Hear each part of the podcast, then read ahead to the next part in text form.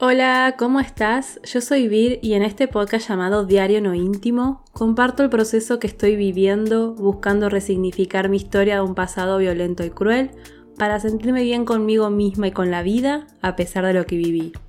En este episodio quiero compartirte sobre lo que aprendí leyendo dos libros sobre personas que compartieron su experiencia en los campos de concentración nazis uno es el libro de Víctor Frank, El hombre en busca del sentido, y el otro es La bailarina de Auschwitz de Edith Egger.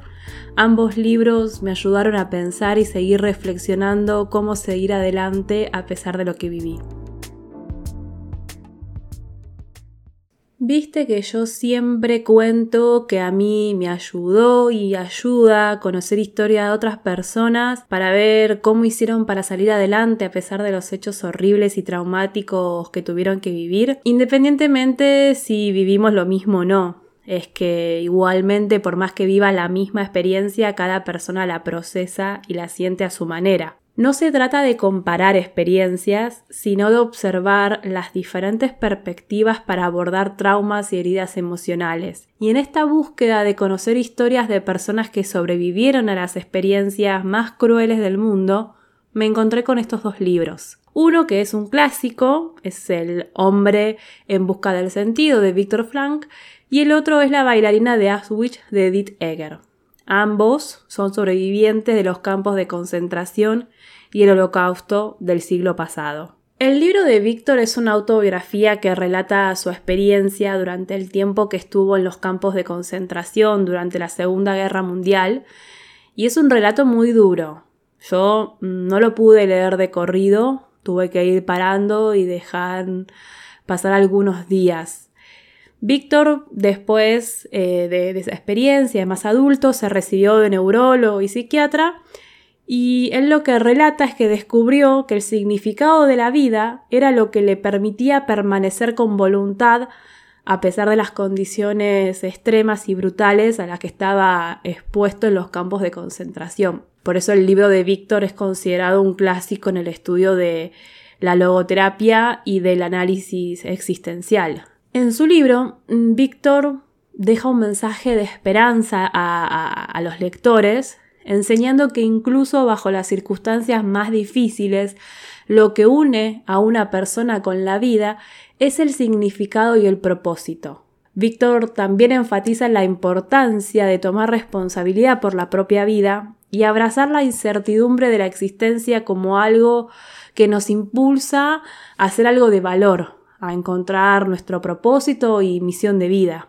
Igualmente, Víctor, todo bien, pero lo de abrazar la incertidumbre, yo que vivo en Argentina hace 38 años, te puedo decir que ya tengo un posgrado y máster en eso de la incertidumbre y no es tan fácil vivir el día a día. Y me imagino que muchas personas también le pasa lo mismo en otros países y ni hablar de aquellas personas que viven en países que están en guerra, por favor. Pero bueno, lo que quiere decir Víctor, que es eh, quien creó la teoría de la logoterapia, es que el sentido de la vida no es algo que se crea, sino que se descubre. Es decir, cada persona tiene un propósito o misión única en la vida y encontrar ese propósito es fundamental para la salud mental y emocional. En lugar de buscar la felicidad como objetivo final, para Víctor debemos buscar el significado y el propósito en nuestras vidas, incluso en las circunstancias más difíciles, porque al encontrar ese propósito podemos encontrar la motivación y la fuerza para superar las dificultades.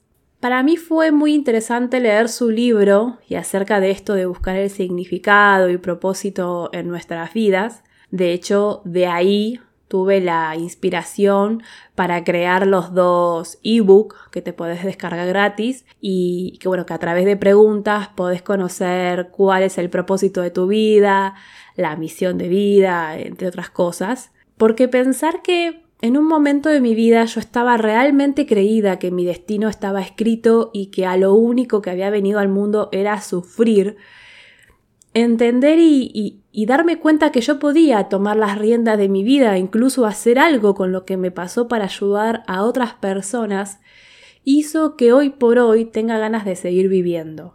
Del libro de Víctor marqué un montón de frases, Yo no sé si sos de las personas que les gusta intervenir los libros. A mí me encanta, lo subrayo con lápiz, le doblo las puntas de las hojas, le pego papelitos de colores. Es un ejercicio muy revelador cuando agarro un libro unos meses o años después y al leerlo puedo ver qué cosas me, me llamaron la atención cuando lo leí por primera vez. Y el libro de Víctor tiene mil oraciones y frases para subrayar.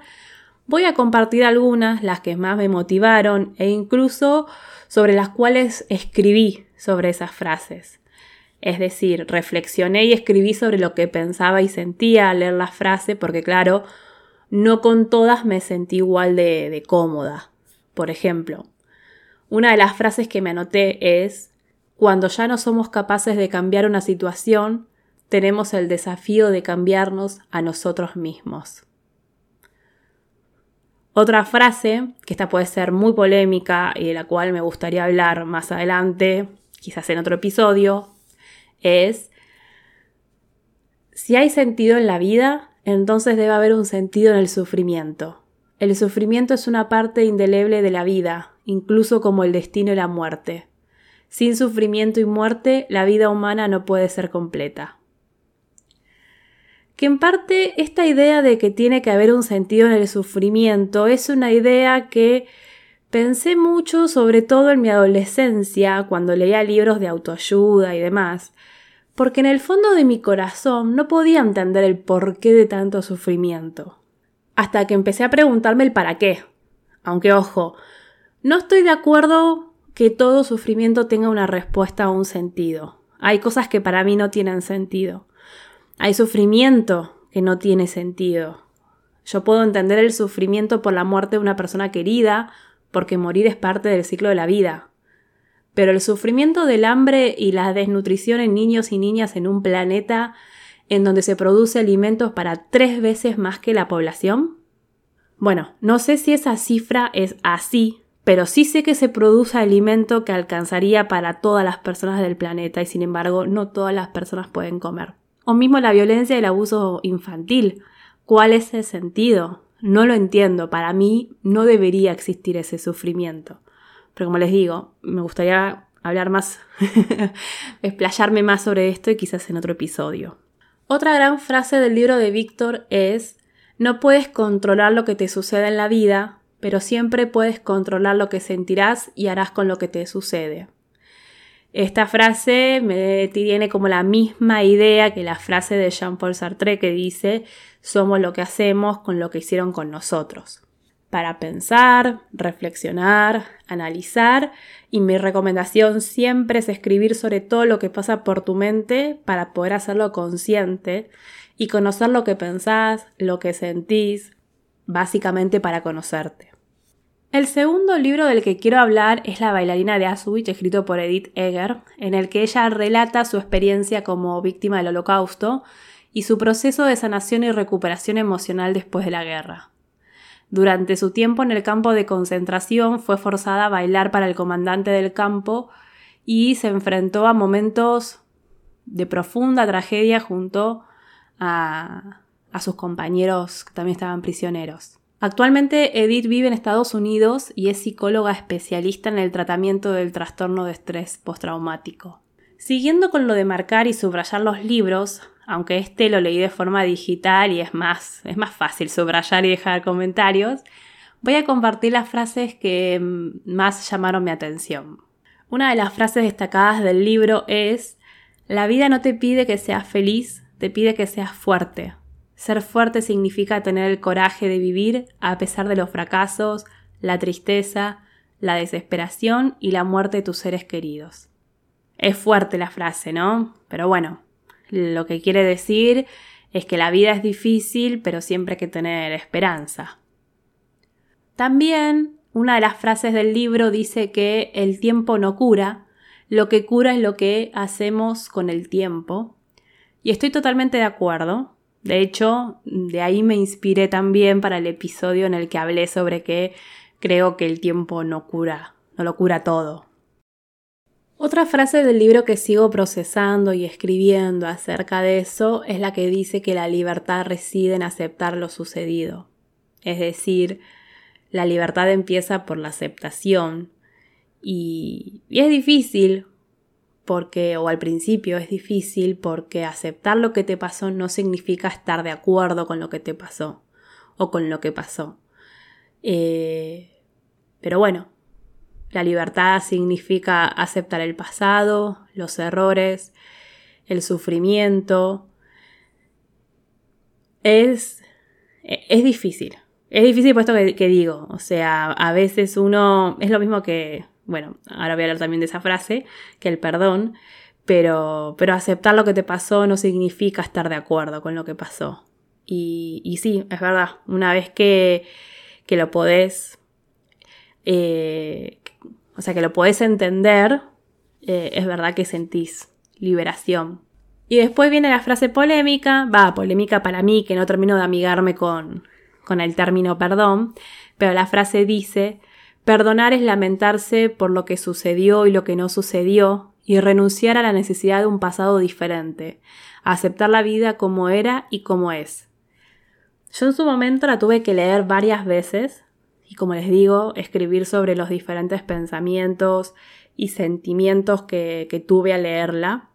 Por esto que siempre digo que me cuesta perdonar a las personas que me lastimaron, pero luego entendí que la frase significa que el perdón implica dejar ir nuestras expectativas del pasado, aceptando cómo era la vida en ese momento, así como cómo es la vida ahora. Y esta actitud ayuda a liberarnos del resentimiento y nos da libertad para seguir adelante con nuestras vidas. Porque sí, cuando entendí que mi pasado es mi pasado y que no puedo hacer nada para cambiarlo, y que intentar esconderlo me produce más dolor eh, que aceptarlo y seguir, eso a mí me liberó muchísimo. La otra gran frase que me gustó del libro de Edith es Recuerda que nadie puede quitarte lo que pongas en tu mente, no podemos decidir hacer desaparecer la oscuridad, pero podemos decidir encender la luz. Que sigue con la misma idea que el libro de Víctor con respecto a buscar el sentido y el propósito de nuestras vidas, que nos ayudará a afrontar los momentos difíciles del destino. Bueno, hay un montón de frases, tanto del libro de Víctor como del libro de Edith, que me podría pasar una hora más contándolas, pero también quiero que las descubras leyendo los libros vos, si es que te interesó leer alguno, y por qué no que me compartas las frases que a vos más te emocionaron o incluso aquellas con las que no estás tan de acuerdo.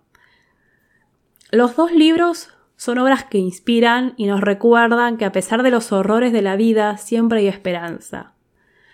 Leer estos dos libros no solo me ayudaron a seguir procesando mi historia, sino que me dieron el empujón para escribir mi primer libro con, eh, contando mi experiencia de vida.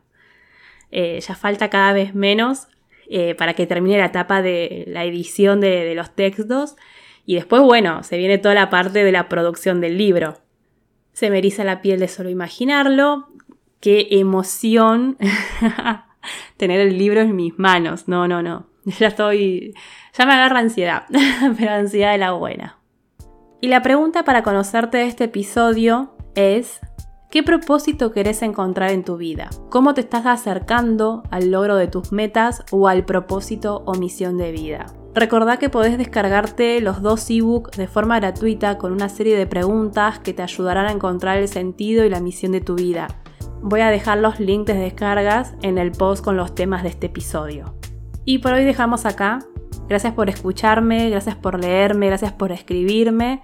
Te invito a que te suscribas a mi newsletter donde todos los meses, los últimos días, envío una carta con reflexiones, ideas y bueno, cosas que me van pasando y que quedan por fuera de los episodios. Para suscribirte el link está en la descripción. También, depende de la app en la que me estás escuchando, podés suscribirte y calificar el podcast.